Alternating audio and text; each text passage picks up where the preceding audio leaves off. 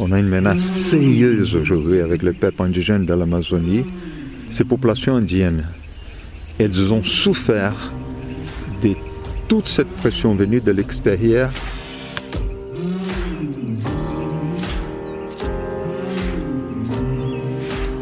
festival photo La Gacilly présente Un écrin sonore à La Gacilly, une collection de podcasts originaux réalisés par Écran Sonore. Au micro, Alexandre Hérault. Deuxième épisode, Viva Latina. Troisième volet, rencontre avec Sebastiao et Lélia Salgado.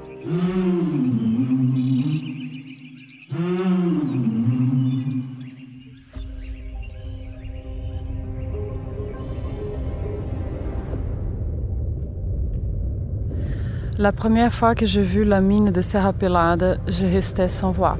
Devant moi s'ouvrait une immense fosse de presque 200 mètres de diamètre pour une profondeur identique, où grouillaient des dizaines de milliers d'hommes à peine vêtus, dont la moitié montaient des lourds sacs de terre sous des fragiles échelles en bois, les autres dévalant les pentes boueuses pour rejoindre le gouffre et cherchaient de l'or.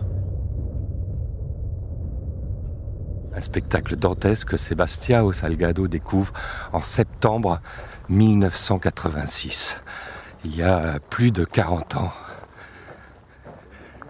Maestro Sebastião Salgado, bonjour. Bonjour. Ce travail que vous nous exposez là, euh, de 1986, est encore dans toutes les mémoires. Est-ce que c'est pas ça, être immortel? Non, je ne crois pas que être immortel, ce n'est pas ça. Je crois que c'est immortel, c'est la mémoire de la photographie.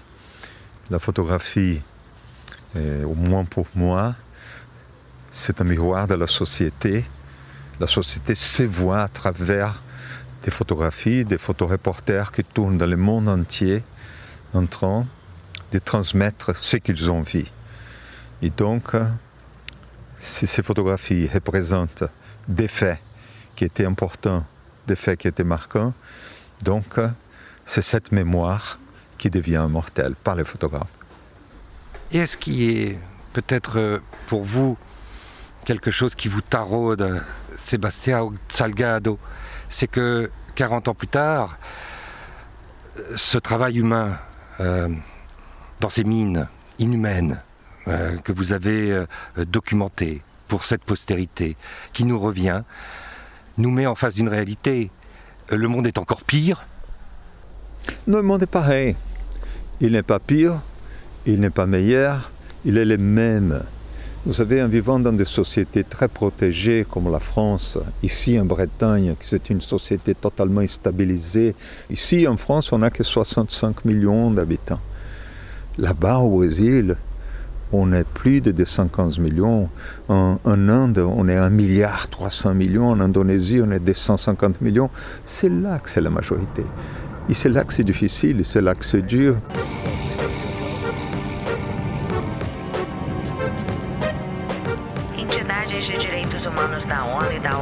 Alertaram que indígenas da Amazônia em grande organizações pediram que os países da região adotem medidas mais fortes para proteger essa população.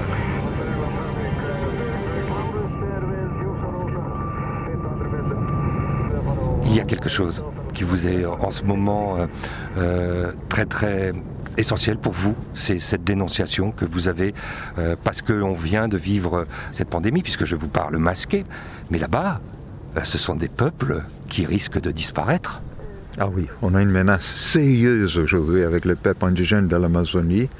Là où ces photos étaient faites, elles étaient faites en Amazonie, c'est que ces populations indiennes, elles ont souffert de toute cette pression venue de l'extérieur, principalement à travers des maladies qui étaient transmises par les Européens qui sont venus sur le continent américain. Ces Indiens n'ont pas d'anticorps. Ils n'avaient pas d'anticorps déjà depuis le début. L'Amazonie, quand les Portugais sont arrivés en 1500, il avait à peu près, on peut calculer avec une grande précision aujourd'hui, à peu près 5 millions d'Indiens. Aujourd'hui, ils ne sont que 310 000. Ils ont disparu à cause des maladies venues d'ailleurs. Et là, aujourd'hui, avec l'arrivée du coronavirus, qui a une capacité énorme de transmission, et c'est une maladie létale, elle peut tuer vraiment, on a une grande possibilité d'avoir une extermination de la population indigène de l'Amazonie. Et là, je peux considérer que c'est un génocide, un vrai génocide. Qu'est-ce que c'est C'est un génocide? C'est l'élimination d'une ethnie avec sa culture. Écoute, les autorités brésiliennes actuelles, ils ne mettent pas des filtres, des cordons sanitaires. On a seulement dans le territoire Yanomami, j'ai vu les, chiffres aujourd'hui, ce matin, c'est plus de 26 000 orpailleurs qui sont là-dedans. Et donc, ils sont en train de disséminer n'importe quoi là-dedans. Et avec ce n'importe quoi, il y en a le coronavirus qui risque de détruire toutes ces populations amazoniennes. Si ça se passe, je crois qu'on doit amener ces autorités brésiliennes à une cour internationale et les juger des crimes contre l'humanité. Si rien n'est fait, ce gouvernement sera donc euh, criminel. Si rien n'est fait pour protéger euh, ces peuples premiers, euh, Sébastien Salgado, on vous entend. Est-ce que ces photographies, est-ce que votre travail, est-ce que votre voix est un acte en soi de résistance? Non, je n'ai pas fait ces photographies comme un militant en voulant faire euh, une dénonce ou un acte, non. Ces photographies, c'est ma forme de vie. C'est comme ça que je vois, c'est comme ça que, que je fais. Vous savez, on ne photographie pas avec seulement son idéologie. On photographie avec tous ses héritages, avec toutes ses préoccupations humaines, sociales, n'est-ce pas? Je ne suis pas engagé aucun parti politique, rien, mais ma vie, c'était celle-là et mes photographies sont celles-là.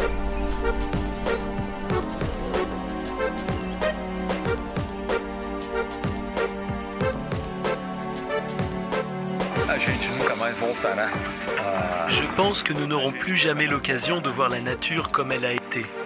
Nous avons construit une autre manière de vivre, mais je pense que nous pouvons revenir à une forme de nature. Sebastiao Salgado, 29 mai 2013, au micro de l'AFP.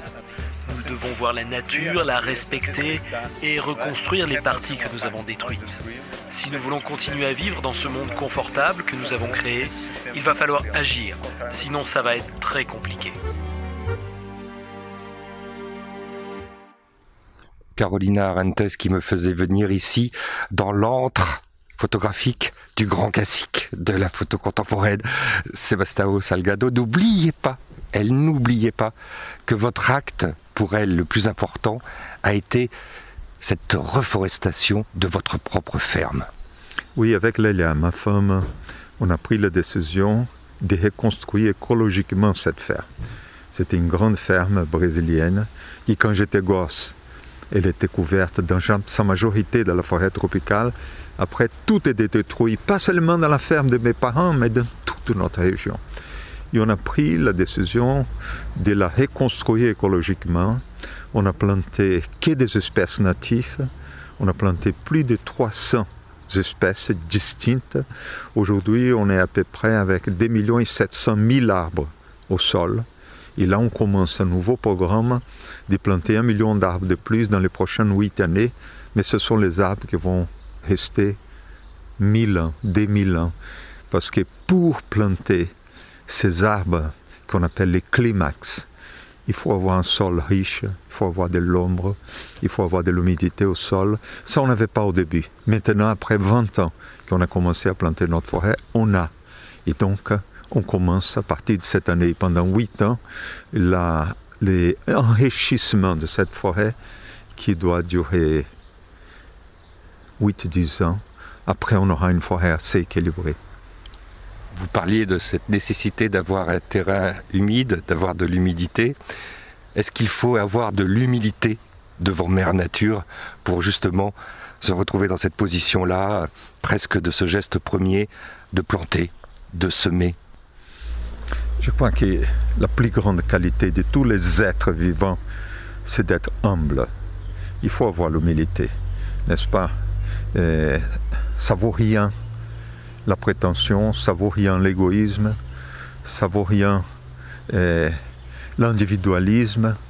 Ça, c'est pas des qualités. Quand on est Notre mère ne nous apprend ça, pas du tout. Elle nous apprend l'humilité, elle nous apprend de faire partie euh, intégrante d'une communauté, elle nous apprend la solidarité. Je crois que ça, c'est les vraies valeurs. Et donc, euh, l'humilité, c'est peut-être les plus grandes valeurs dans toutes les échelles des valeurs du monde. Il y a aussi une autre valeur, c'est l'amour. Il y a quelqu'un qui vous accompagne depuis tellement longtemps dans votre parcours. Sébastien Salgado, c'est votre femme, c'est Leila. Et elle est à côté de nous. Elle est comme une gardienne d'un espace qu'elle protégerait, qui est celui de votre œuvre. Allons la voir pour savoir comment elle a voulu qu'on la regarde et qu'on rentre à nouveau 40 ans plus tard dans ce parcours. Vous m'autorisez? Petite correction. Elle ne m'accompagne pas. On s'accompagne n'est-ce pas? Tout ce qu'on a fait, on a fait ensemble. Et il y en a un dicton complètement absurde qui dit derrière un homme qui a fait quelque chose, il y a toujours une femme. C'est pas derrière, c'est à côté. On est à, on est à côté un de.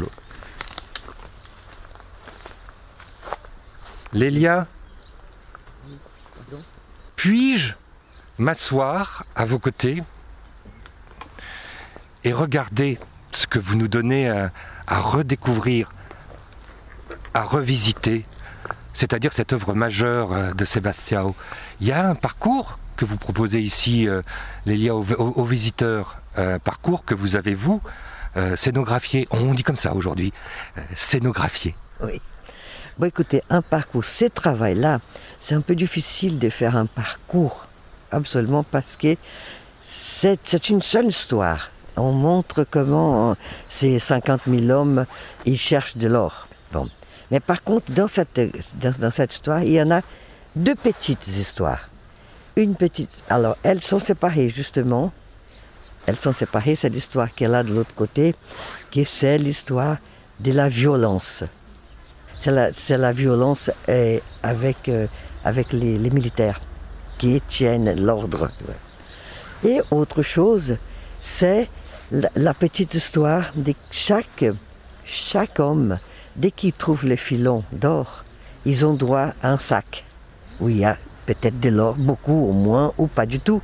Alors donc c'est une toute petite histoire différente de cette grande histoire. Bon, la première photo, j'aime toujours mettre la photo de là, là où on voit vraiment qu'il y a beaucoup de monde, c'est les grands trous avec beaucoup de monde. Donc on donne déjà les tons du reportage, Et après, bon, ce sont des, gens, des, détails de cette, euh, de cette grandeur humaine et la, et la grandeur de la, de la vue. Je commençais euh, notre entretien que votre époux euh, Leila m'a accordé, nous a accordé sur la question de l'immortalité. Et, et, évidemment, c'est l'humilité qui l'a convoqué. personne n'est immortel. Mais est-ce que ces photos ne le sont pas Oh, peut-être oui, parce que justement, comme ce sont des.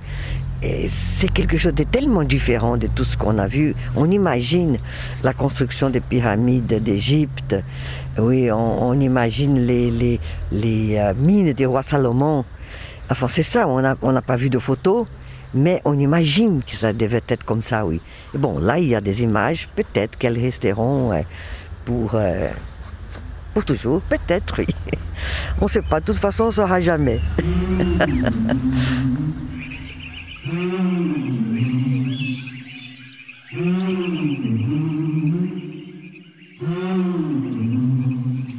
fin du troisième volet de ce second épisode d'un écrin sonore à la Gacilly, une collection de podcasts originaux à retrouver sur toutes les plateformes de diffusion Apple et Google Podcasts, Spotify et Deezer, ainsi que tous les agrégateurs de podcasts. Toutes les informations pratiques sur cette 17e édition, ouverte gratuitement au public dans le respect des gestes barrières jusqu'au 31 octobre 2020, sont consultables sur le site festivalphotolagacilly.com. On vous y attend nombreux.